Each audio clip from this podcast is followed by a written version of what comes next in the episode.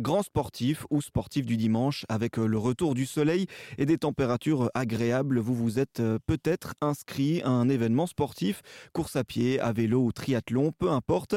De nombreux organisateurs tentent d'année en année de réduire leur usage du plastique durant ces belles fêtes du sport et d'éviter d'utiliser des bouteilles plastiques dans ces moments-là.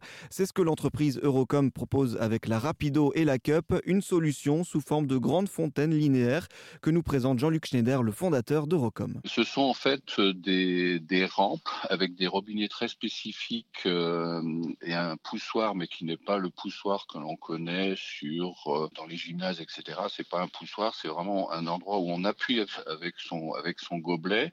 Euh, l'eau coule très vite et ça remplit le gobelet en une seconde. On peut mettre à disposition des rampes d'autant de robinets que nécessaire.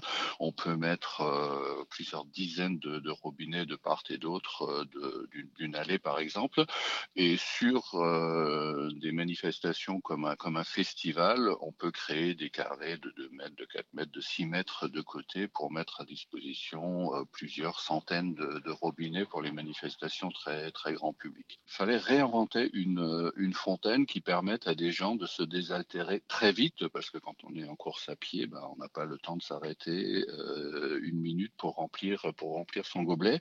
Donc on a mis au point un dispositif que nous avons déposé il y a un an et demi, qui est en fait un surpresseur avec des robinets très spécifiques euh, qui permettent aux coureurs euh, de remplir un gobelet de 25 centilitres en à peine une seconde. Ben, en, courant, en ralentissant à peine pour certains, ben, ils ont la possibilité de remplir leur gobelet. Résultat des courses, euh, plus une goutte d'eau gâchée et euh, plus une bouteille d'eau euh, par terre. L'objectif est ainsi de proposer à l'avenir des manifestations zéro déchet.